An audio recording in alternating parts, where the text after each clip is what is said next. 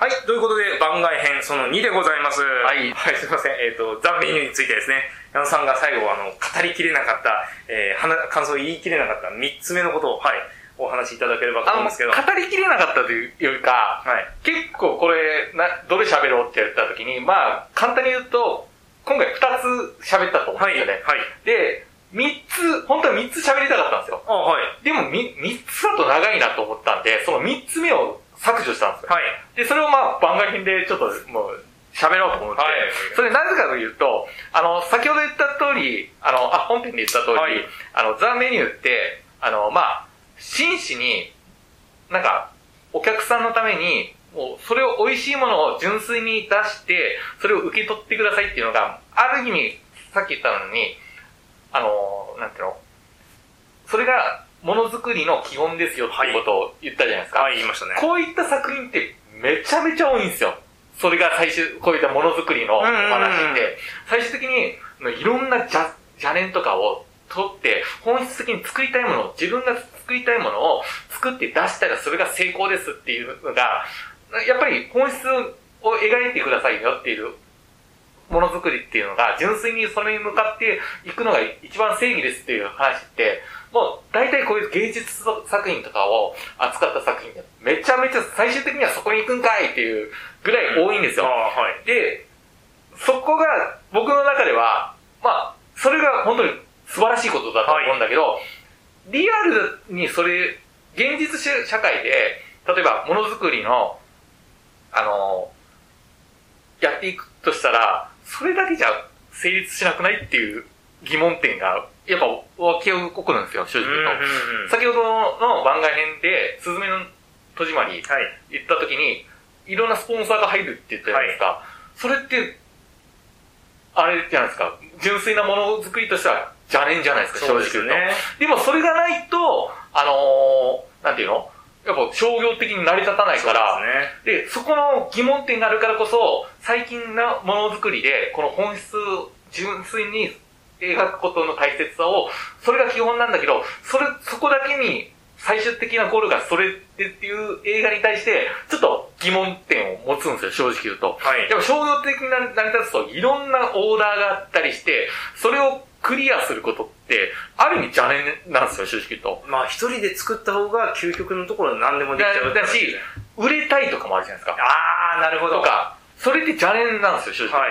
これ興行収入それぐらい行きたいっていうか、ある意味邪念じゃないですか。う本質じゃないじゃないですか。でも、ビジネスとして成り立つためには、それを必要なことをなんか最近描いてほしいなって思ってたんですよ。うんうんうんでもザ・メニューに関しては、まあ、ザ・メニューを否定ししてないんだけど、あ、この、それを見て、あ、やっぱ本質的に、この映画を見て、やっぱ本質を純粋にものづくりとして自分の美味しいものを届ける、ストレートに届けることの大切さを、ま、テーマとしてダーンと出してきて、で、受け取ったんだけど、ん。はい。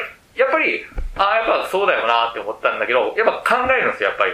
でもそれだけじゃ、あれじゃせ生活できないよな。できないよな生きてけねえよとなって。か、ビジネスとしてものづくりやる上には、無理だよなっていう疑問があるから、でも、今回の作品はそれを歌ってたから、今回のね、映画感想部で、あの、ここで切ろうと思ってたんですよ、はい正直。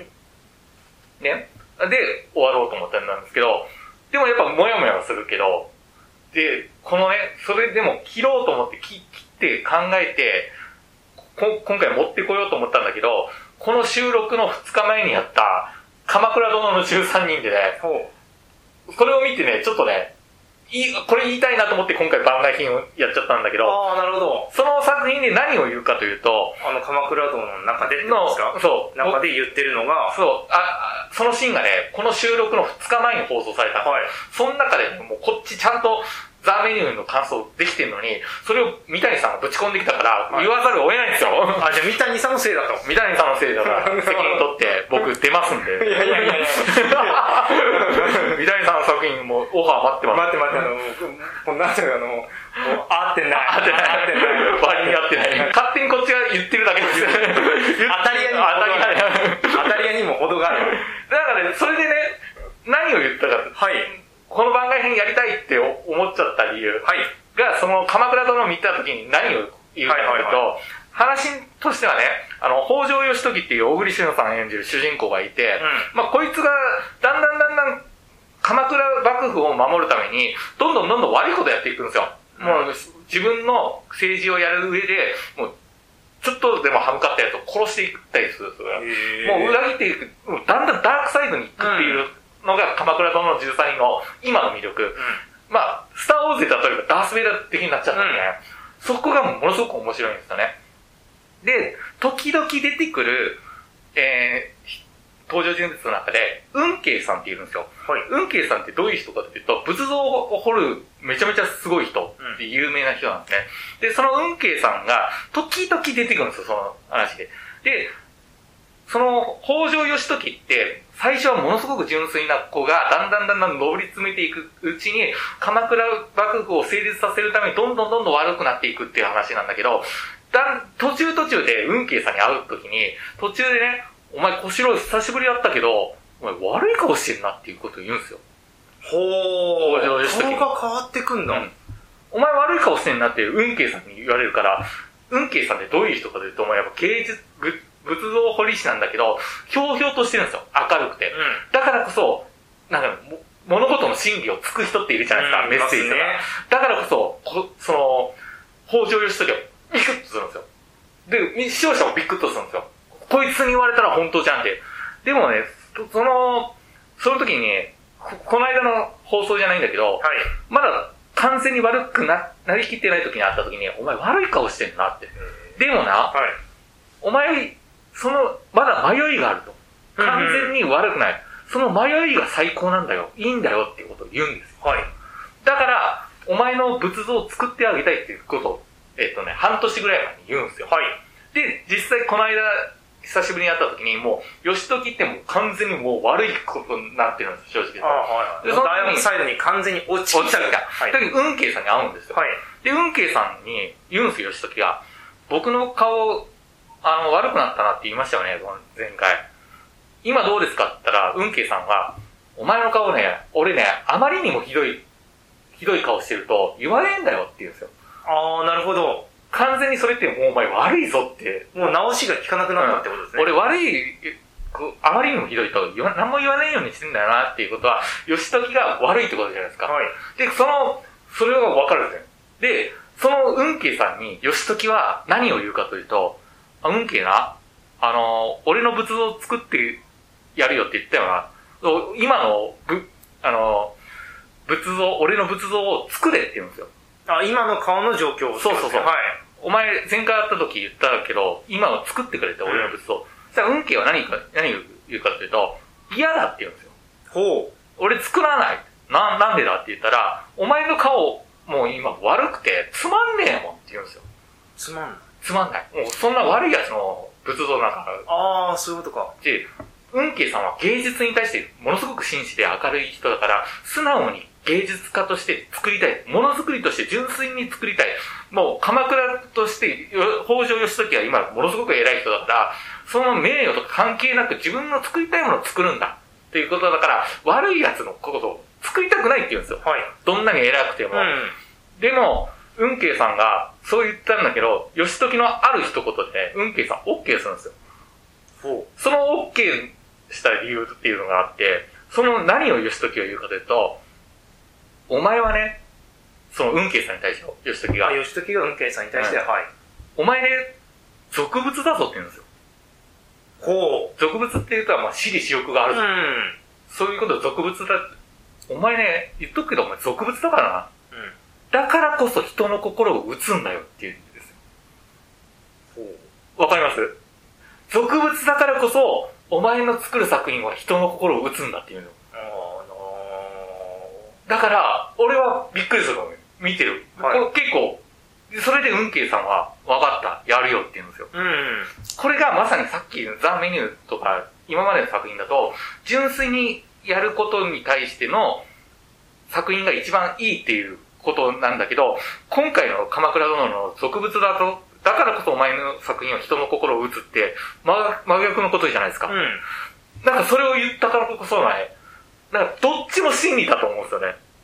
あ、だから、俗物だからこそ、人々の、えー、期待に応えられるとか。そう、人の心を打つんだぞっていうことを、鎌倉殿が言言ってて、けど、ザ・メニューだと、とその、そのいろんな純粋なはい。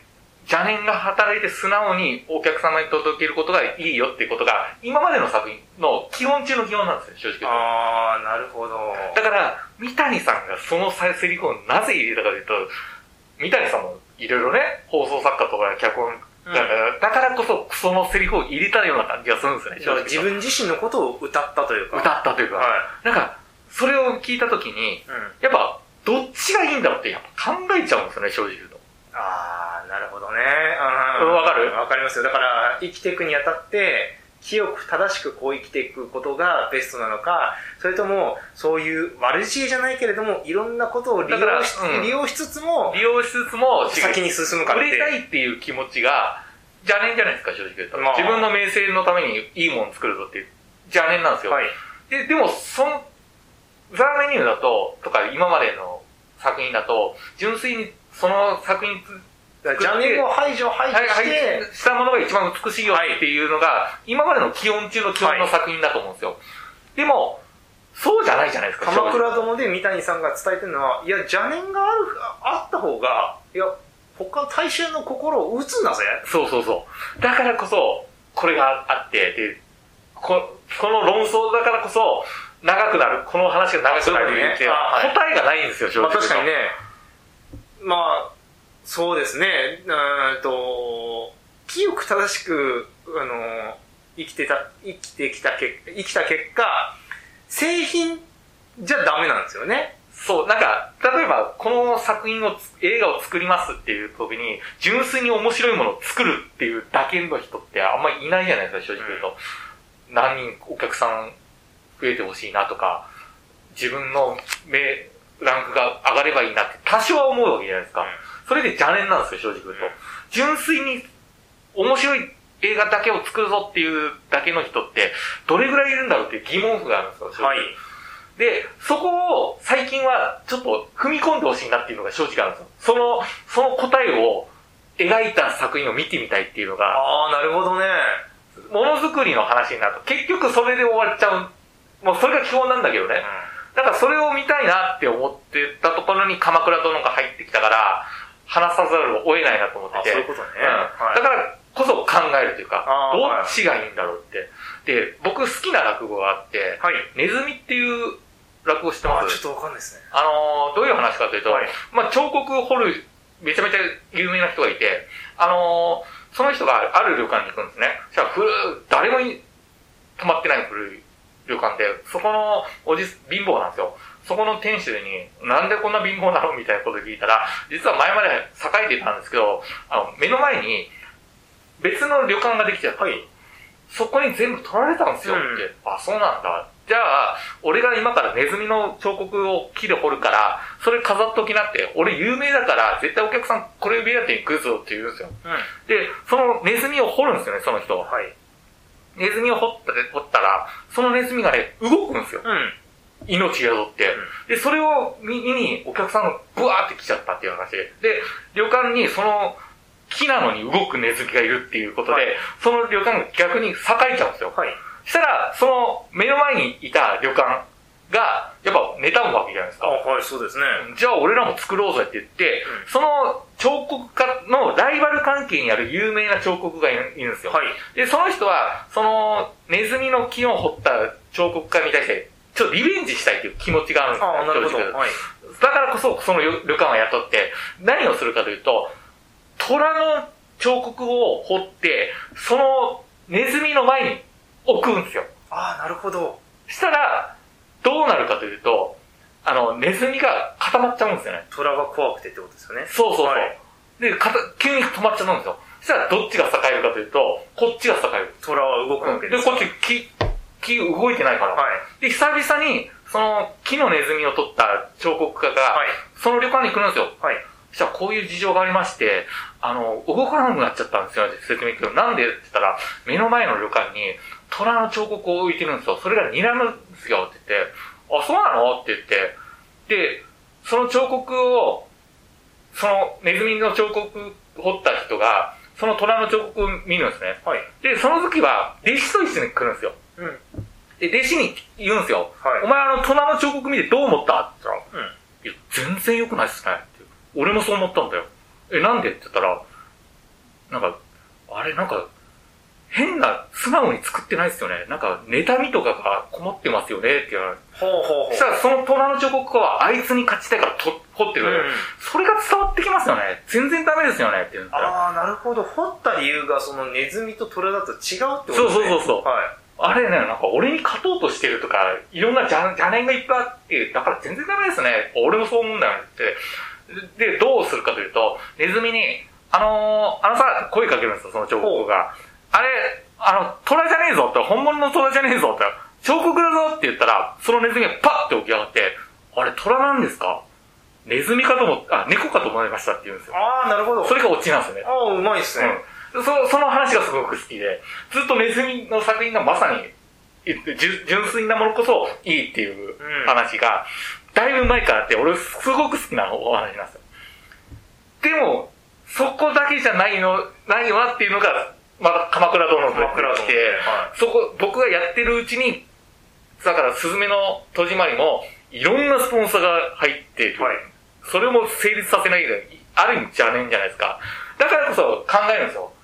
で僕が何に結論出すと、バランスなんじゃないかなと思うんですまよ、あね。そうですね。正直言うと。だから、それに近い話で、今回新海さん話すと、今の新海さん嫌いな人いるんですよ。そうそうそう、もちろんもちろん。そそれってどんな方ってっていうと、やっぱ昔からのファンなんですうよ。んうん。あのだから、インディーズで、例えば新海さんが作りたいものを作ってほしいってことはい、ね。そうそういうことです。だから、商業的にしてほしくないってことだよかねら、まさに、その、君の名はで、心離れてしまった人が多いんですよ。なぜかって言ったら、これめちゃめちゃ大衆向けじゃんと。うんさっき言ったと、あの、前のね、えー、番外編で言った通り、新海さんって、君僕もの、いわゆる世界系って言われてる人なんですよ。うんそれの、その、感じが、その新海なのに、なんかすごい大衆に迎合して、はいはい君僕ものを失 ってる。うそれなんだというところで、えー、離れちゃった人はいるんんですそよ。うそうそうそっていう、けど、新海さんっ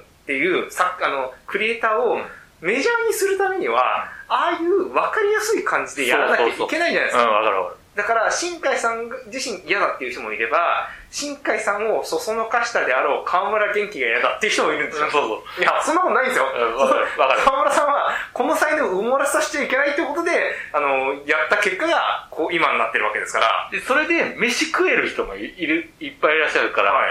やっぱそこを最近は描いてほしいなと思思ってるのがあって、あーなるほどねだからこそザ・メニュー見て、やっぱり、どう、やっぱバランスなんだなってことが、今の答え。だからこそ、この話を、僕、ザ・メニューの言った時、テーマについて話したいですっていうことは、答えがない議論をしたいみたいなのも一部ある。だから、滝沢さんの意見があるし、新海さんはこうだよねっていうことが聞きたいし、それを最近は描いてほしいなっては、多少は思う。うんこれからの作品新海さんで言ったら、もうどっちとも正義だと僕は思いますよ。そうそうそう。どっちも正義だから、その、やっぱバランス。その昔の新海さんもそりゃ正義だし、やっぱけど、なんだろう、それだけじゃいけないよねクリエイターをやるっていうことは僕は、僕個人としてはもう、メジャーにななるっていうことはもうそういうことだなと思ってるし。だから最近の芸術作品だと、もう、もっと一歩先に行ってほしいなって思って、もしこういうこと、ものづくりの作品を作るひ、テーマにした作品を作る人は、もっとここの部分まで踏み込んでほしいなっていうのが、僕はザ・メニューを見て、見て、やっぱ考えたし、自分なりのバランスだなとか、議論が答えてないんですけどね。うんそれが面白いなと思って、だからこそ、鎌倉殿に引っかかったんですよね。だからこそ、喋りたいなと思いました。なるほどねはい、そんな感じですね。はい。まあ、そんな感じです。クリエイティブ、ものづくり、その新海さんと結構、あの、番外編聞いてたら、はいリンクしてたんで、なるほどねはい はいはいスポンサーの話とかしてたそうねら、まさにそうじゃないですか。はそうそうそうい。だから、結論は、すずめの戸締まりとザ・メニュー一緒に、一緒です一緒に、一緒に見ましょう一緒に見ましょう。マジで変な映画です。う。 マジで変な映画ですね、は本当に。で、はいこういう議論がね、したくなる話だなと思いましたね。そうですねはい。はい。ということで、番外編、その日にザ・メニュー。正直言うとね、はい。 あと3時間は喋れる。 長い長い長い長い。もう帰ろう。はいもう帰ろう。もう聞いてる人も3時間無理。はい。もう朝まで生テレビじゃないんだから。まあはい答えがないんでね。はい。ということで、えー、はい、あの、 2つ続けて番外編ありましたが、まあ、あの、今月のね、えー最終週には、えーっと、今年の、あの番えーベスト10ベでスすトね。 10がありますので。はい、やりたいと思います。そちらお楽しみにしにしていただければと思います。それでは、お聞きいただきありがとうございました。ありがとうございました。はい、さよなら。